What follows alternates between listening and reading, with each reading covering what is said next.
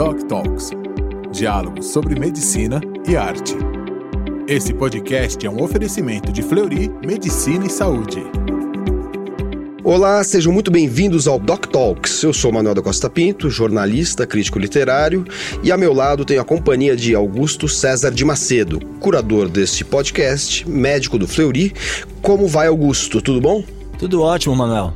Maravilha. Neste quarto episódio, nós vamos falar de um tema da medicina que atravessa a história da humanidade, atravessa os séculos e é amplamente retratado no cinema, na literatura, nas artes plásticas. Não é isso, Augusto? É isso, Manuel. O assunto desse programa são as epidemias. Perfeito. O que você nos traz sobre esse tema? Como você lembrou, Manuel, as epidemias atingiram várias sociedades ao longo da história. A gente está falando de doenças que percorreram todos os continentes e penetraram diferentes classes e culturas, levando à morte bilhões de pessoas. Para refrescar a memória de quem nos escuta, a história da Europa foi transformada na Idade Média, mais especificamente no século XIV, com a peste negra e os mais de 50 milhões de mortos. Outros tantos foram infectados e mortos pela cólera, tuberculose, varíola, gripe espanhola, tifa, malária e mais recentemente a AIDS, só para citar alguns exemplos. Nas artes, as dores e particularidades dessas epidemias foram retratadas por artistas plásticos, escritores e cineastas de diferentes gêneros e movimentos artísticos.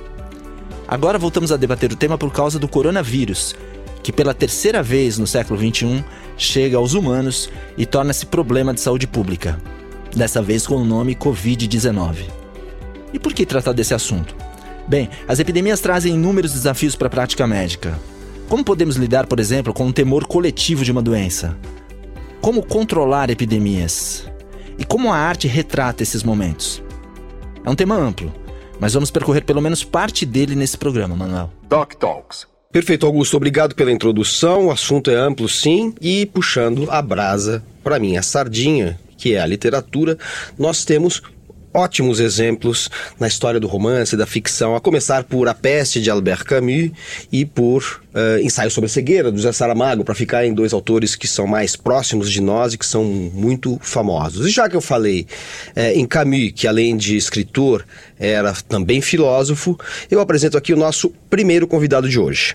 Andrei Venturini Martins, doutor em filosofia pela PUC, professor do Instituto Federal de São Paulo, pesquisador do Labo, Laboratório de Política, Comportamento e Mídia da PUC e autor de diversas obras, entre elas O que é o Homem e A Verdade é Insuportável, como vai, Andrei? Bem, obrigado pela presença aqui. Eu que agradeço, Manuel, Augusto, professor Paulo Saldiva.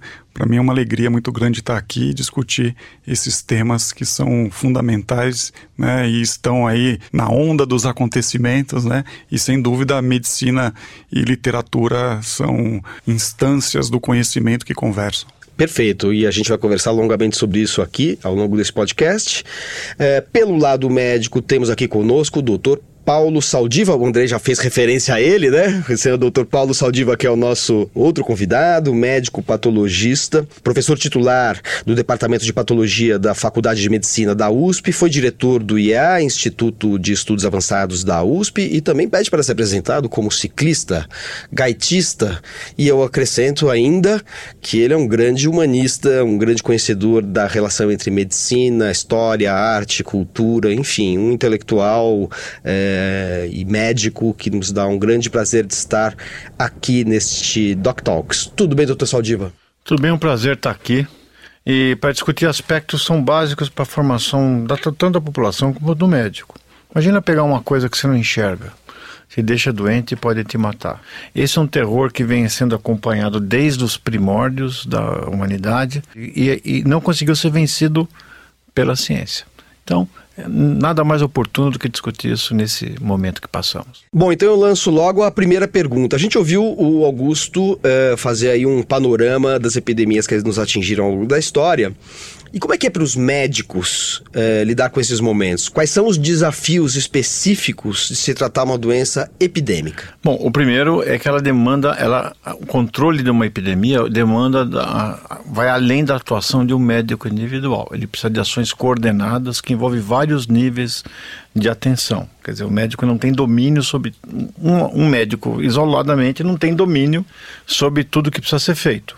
Segundo, ele vai ter que lidar com a sua falibilidade. E nesse momento, ele faz parte do risco. ele passa a ser também o primeiro caso de H1N1, por exemplo, que, que, que a gente fez até autópsia na Faculdade de Medicina, quem morreu foi a enfermeira que cuidava de um paciente com H1N1 que depois ele veio a falecer também foi quem cuidava. Então, o, isso aconteceu agora recentemente na China, que o oftalmologista que descreveu, o diretor do hospital é, morreu hoje, foi notificado hoje. E na, na gripe espanhola, que teve, que chegou no início do século XX em São Paulo. Matou até presidente da República do Brasil, né? Os médicos saíram do, da cidade. E, e, quando você teve o ebola, no primeiros 15 dias, só tinha mais da metade do corpo médico da Costa do Marfim tinha morrido. Então é uma situação onde você leva compulsoriamente o médico a se colocar na mesma posição do indivíduo. Isso aconteceu com a epidemia de febre amarela que nós tivemos em São Paulo. O pessoal que cuidava das pessoas que morreram, morreram muitas no Hospital das Clínicas, começaram a se compadecer e ter problemas até de, né, digamos, dificuldade de tocar o seu trabalho. Por isso que eu acho que esses são os desafios centrais. Legal, então para é, envolver o Andrei, é, que é filósofo e conhece também a história da literatura e das representações de questões epidêmicas na cultura, na literatura e na reflexão, para envolvê-lo nessa nesse debate, eu queria que ele falasse um pouco sobre esse aspecto ressaltado pelo Dr. Saldiva, como esse aspecto é, da, do fato do, do médico estar é, sujeito também à epidemia que ele combate, é, como isso aparece na literatura e talvez falar do livro que melhor represente isso, que é A Peste de Camus, cujo protagonista, o Dr. Rieu, é um médico, né? Sim, é interessante que é, é, e isso está na obra do Camus, especificamente A Peste, a discussão sobre os termos epidemia e peste, porque há uma hesitação quando os médicos se reúnem na obra Peste de Camus para tentar entender o que está acontecendo. E não eram todos que se arriscavam a falar que, olha, não é uma epidemia, é uma peste. E, as, e quando eles escutavam esse nome, parece que o medo aumentava. Inclusive o Camus ele já coloca, instala o medo, justamente porque, porque para o Camus, é começar a pensar é começar a ser atormentado. Né? então, o medo é, é aquilo que se mostra é, é, de forma gritante, logo no início do texto. Agora, eu estou chamando a atenção em relação à palavra epidemia e peste, porque de volta um pouquinho, século XVIII, 1755, houve um terremoto em Lisboa acabou com Lisboa. Depois, é, tsunamis, incêndios, muita gente morreu. E aí os cadáveres ficavam na rua e aquilo começou a morrer gente e começou, boca miúda, é, a ideia de que um, a peste estava tomando conta de Lisboa. E o que o Marquês de Pombal fez? Primeira coisa, o jornal tem que continuar funcionando. E no jornal ele pede para publicar um artigo dizendo: olha, não é peste, é uma epidemia. E isso acalma a população, as pessoas começam a sair para as ruas, a trabalhar. E o que isso significa? O que eu estou querendo chamar a atenção?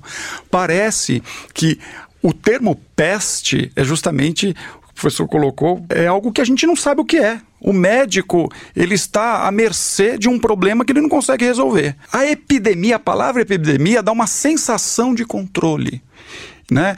E essa sensação de controle aparentemente é, é, diminui o, medo. O Freud diz que nós somos é, tomados por inúmeras formas de sofrimento. Uma, uma delas é o corpo, a segunda, as catástrofes da natureza, e a terceira, as relações humanas. E quando ele fala das catástrofes da natureza, uma forma de. E aí isso inclui as doenças, é, ele ressalta que uma das formas de diminuir o medo e o sofrimento é a ciência. Porque quando a ciência dá uma explicação para o problema, diminui o medo.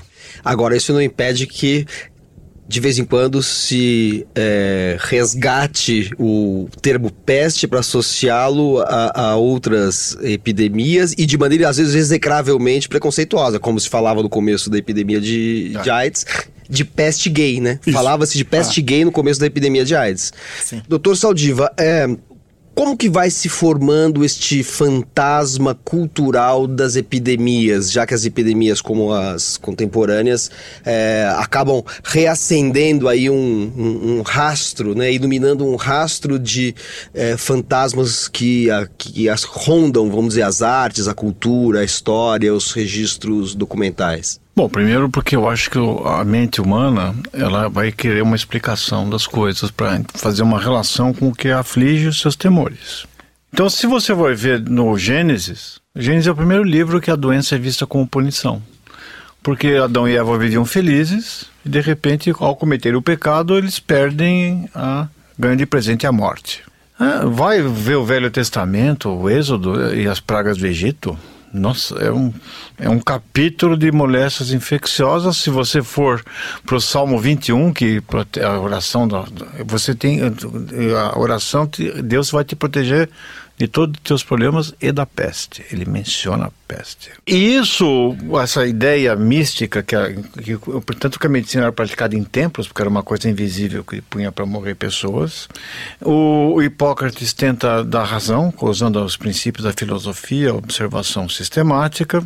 Tem uma fase dogmática com o Galeno, tem uma fase misericordiosa, onde você pega aquelas pessoas doentes das ruas e põe no hospital, e os leprosos e as coisas desse tipo. Tem uma fase científica, demográfica, que é a epidemia, onde surge o conceito epidemíaco, quando você fecha o poço de cólera no centro de Londres. E tem o resgate da ciência, ou seja, é, com Pasteur, Koch, assim. Só que Descartes não matou Deus, ele mudou de endereço.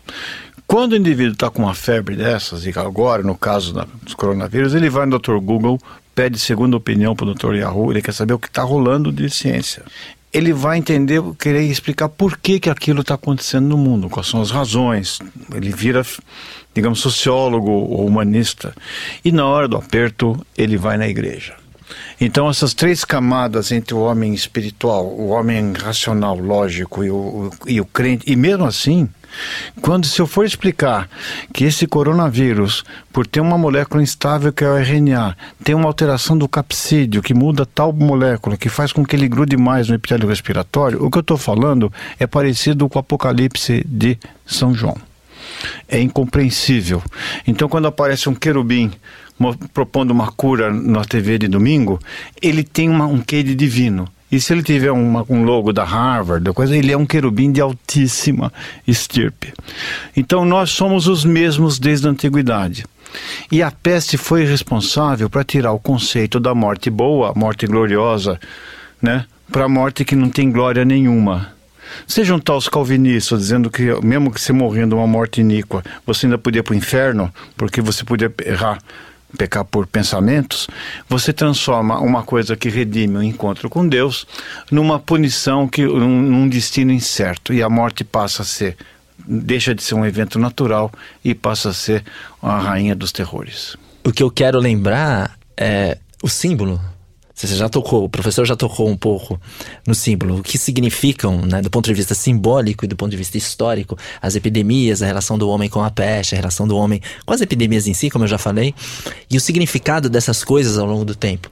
Porque o que me parece aparecer na entrelinha é que o médico, como o professor falou no começo da, da entrevista, o médico passa a fazer parte daquelas pessoas que claramente estão se opondo à morte, negando a morte. A epidemia parece ser um momento em que se constrói uma situação limite, em que a morte está face a face com você. Eu queria, do ponto de vista médico, ligado à arte, como é que o professor Saldiva vê isso, e queria que o professor Andrei também dissesse, do ponto de vista filosófico, literário, como é que isso conversa com todas essas coisas, como é, e como é que a arte entra nisso tudo, né? Eu sei que é meio confuso, né, o que eu tô colocando, mas assim, ao mesmo tempo não é. É um símbolo que eu, eu gostaria de destrinçar aqui com vocês. É, é, primeiro momento, eu queria falar um pouco desse tema da religião, porque é, para mim é um tema muito caro. Eu costumo dizer que a política pode desaparecer, a ciência pode desaparecer, mas a religião não, porque o ser humano é um animal do sentido e a religião é um sistema de sentido altamente poderoso. Não é à toa que o professor Saldiva destaca: olha, no momento de peste, a religião ela vem com um sistema de sentido, tentando organizar esse espaço caótico forjado pela peste. Né? Interessante que eu falava do terremoto de Lisboa, quando aconteceu o terremoto e depois né, a boca miúda falando, olha, tem uma peste por aí, é, apareceram inúmeros textos dizendo que Deus estava incomodado com a libertinagem de Lisboa e por isso Deus tinha enviado o terremoto e Deus tinha enviado a peste. Né? Então, alguns condenavam o arquiteto, entre os quais Marquês de Sade. Outros diziam não. Na verdade, Deus está enviando é, esse tipo de evento para punir uma cidade libertina. Então, olha só como a religião é um sistema de sentido poderoso e como as pessoas, de alguma forma, elas se aproximam dela para tentar explicar um pouco o que acontece. E no texto, a peste, acontece a mesma coisa. Né? Um padre, Panelô, ele faz um discurso né, exortando lá os, as pessoas da cidade e dizendo: olha, chegou o momento da conversão, por quê? Porque diante da imoralidade da cidade, Deus enviou uma peste. Mas lá na frente ele muda o discurso. E por que ele muda o discurso? Olha só.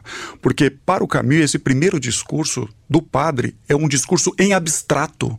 Ele não tinha se deparado com a peste tal qual ela se manifesta.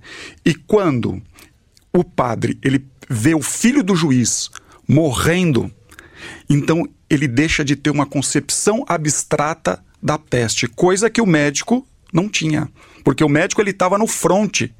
Né? Ele via as pessoas morrendo todos os dias. Então ele não tinha uma visão abstrata, apesar de ter sido acusado lá pelas tantas, né? de ter uma visão abstrata, etc. Mas é, o que eu acho interessante é que ele muda o discurso e ele faz uma pergunta. E a pergunta é: como suportar o silêncio de Deus diante do sofrimento de uma criança? Essa é uma pergunta muito interessante e ela, ela aparece continua, é, inúmeras vezes na literatura, por exemplo, Dostoiévski, os irmãos Karamazov. Essa pergunta ela aparece. Então, é, de fato, como dar sentido? Né? Porque se as crianças, uma criança inocente está sofrendo, qual é o mal que ela fez. Então, por que, que Deus envia isso? Por que Deus se cala? Por que Deus não fala? E aí vem a, a questão da morte para completar. O que o Camus faz quando ele sitia uma cidade, quando ele fecha uma cidade e diz que a peste está lá, é, ele está dizendo a morte está aqui. A morte está muito próxima. Então, a vida, ela ela tem uma certa monotonia. E essa monotonia, ela se manifesta na morte contínua de pessoas. Então morre gente como morrem as moscas. Então o, o, leitor se depara com o absurdo. E esse é um dos grandes temas do Camus. Porque para o Camus, é, o indivíduo ele só se reconhece como vivo a partir do momento que ele se depara com um absurdo. Ou seja, sim, a partir do momento que ele se depara com a vida tal qual ela é. As epidemias serviram muitas vezes como metáforas para determinadas situações específicas e históricas que não eram necessariamente situações médicas. E uma das fontes do Camus foi o Diário do Ano da Peste, do Daniel Defoe, que é um romance documental é, que é muito interessante, porque não é um romance alegórico, é, é um romance quase jornalístico, é, mas que marcou o imaginário sobre a peste. Aí eu pergunto para o Dr. Saldiva sobre exatamente esta época em que, é, logo no início do Diário do Ano da Peste, o narrador é, deste, desse pseudo-romance, o romance documental, fala que já se sabia que a peste tinha é, entrado na, em Londres através dos ratos que chegavam da Holanda, dos navios da Holanda, e esses, por sua vez, tinham vindo de Bizâncio, é, ou do, enfim, é, Istambul nessa época, né? teria sido um dos focos transmissores né, de, de difusão do, da peste pela Europa. E aí eu retomo a sua questão, doutor Saldiva, assim, em que momento os, o discurso médico passa a valer? Porque no Diário do ano, do ano, da Peste a gente já percebe que existe uma tentativa de diagnosticar a origem da peste. Né? Em que momento o discurso médico aparece, seja é, na história, seja na vida social, seja nas representações estéticas? No momento que a medicina conseguiu apresentar armas efetivas para preencher aquele vazio. Porque, se você pensar bem, depois que você ultrapassou a primeira infância, as doenças da infância, a maior angústia fonte de angústia é saber o sentido de estar aqui. O que, que significa a tua vida, o que, que você está fazendo. E a peste antecipa isso. Quando o Pasteur desenvolve, começou com o Jenner com variolização, né, que ele pegava a pústula da vaca e, e, e, prevenia contra a varíola. Se você depois o Pasteur que faz a vacina para antrax, né, e depois isso começa a surgir, depois os antibióticos que trouxeram esperanças, a, medicina passa a ter uma significância maior. Mas só a partir do século XVIII que começa a medicina a ter uma resposta efetiva para esse medo, que o medo não é, o medo não é só morrer. O que, que você vai encontrar depois e o que que, por que que eu passei por esse caminho que é, permeia a vida nossa como um todo. O problema é que a medicina hoje está perdendo os dentes novos bichos estão mutando, o vírus tem uma variabilidade é, de ano para ano, ele muda a estrutura dele, você tem que tomar vacina para influenza todo ano. As bactérias fazem assim, ó, para ter resistência bacteriana, então você hoje prevê que daqui a 10 anos você não vai conseguir combater febres. Depois da euforia do Fleming, a gente começou a ter o desencanto é, dos anos 80 com antibióticos. Então eu acho que eu não sei para onde nós, o que, que a medicina, como é que vai ser o discurso da medicina. Daí que eu entendo a, a, que como a medicina e a, a ciência da saúde não conseguiram preencher esse vazio e dar o conforto, uma explicação, e, inclusive, a, as febres são muito mais importantes que a medicina. Elas não cabem na medicina. Elas mudaram a história, mudaram a sociedade, mudaram a forma como a gente enxerga, justificaram cruzadas, fizeram, é, motivaram preconceitos. Né? É, as pestes fizeram tanto mal pelas mortes quanto pelo, pelos, pela, pela forma como elas foram usadas para modificar o nosso caráter. E morrer e disso eu entendo, porque eu sou patologista. Se tem uma coisa que eu entendo é de morto. Eu estou convencido que você morre muito antes de para o coração. A gente está morrendo de uma outra epidemia que é não ter sentido no que está fazendo. A gente está perdendo. Se quando você deixa de poder fazer o que você gosta, porque a vida te impõe certos ritmos ou porque você não estabelece conexões sociais, você já tem uma peste que vai te isolando. Eu tenho uma pergunta para fazer aqui. Acho que na verdade é médico literária, né? Médico filosófica. Então vale para os dois. A gente vai falar do romance Morte em Veneza, do Thomas Mann, que também é um filme do Lutino Visconti. Fala de um protagonista que morre por uma epidemia de cólera que ronda Veneza, e essa epidemia é negada pelas autoridades. Agora, em relação ao Covid-19, eu queria chamar a atenção para um ponto. As autoridades chinesas, desde o início da epidemia, têm sido criticadas pela aparente falta de transparência, principalmente no início, em relação às informações sobre a dimensão da doença. Eu queria saber o que vocês pensam a respeito da informação, o papel da informação adequada nos casos de doenças epidêmicas. Continua sendo um fator fundamental para o combate da doença? E como ela deve ser elaborada, traduzida, mostrada para o público em geral? Eu acho que sim. Eu acho que é, é, não só por uma questão médica, mas também por uma questão moral. Mas eu acho que do ponto de vista médico, o professor Paulo Saldiva pode falar um pouco mais sobre os mecanismos de prevenção e etc. Mas é claro que isso vem associado a um discurso. Especificamente quando falamos do coronavírus, para mim não fica muito claro o que está acontecendo na China porque é um país que eu não sei até que ponto a gente pode falar de uma liberdade de imprensa e etc. Aquilo que é valor né, para o Ocidente, por exemplo, a democracia, para eles não é um, valor e, e, e, as notícias não me parecem, usando aqui uma terminologia bem cartesiana, claras e distintas.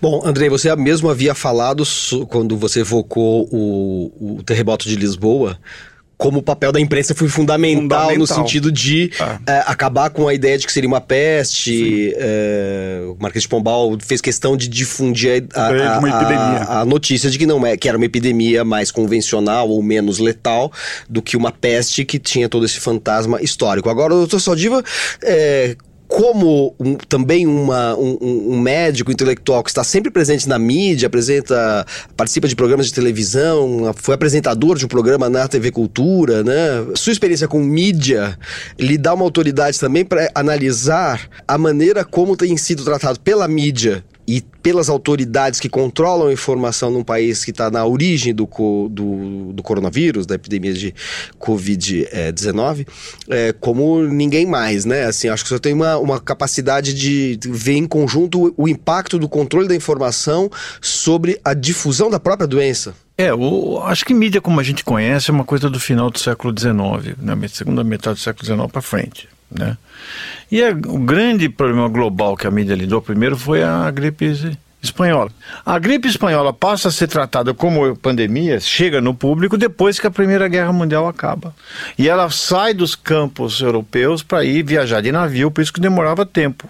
Hoje pega um avião e vai. Bom, então essa pergunta, em última análise, a informação é boa, mas qual é a informação hoje?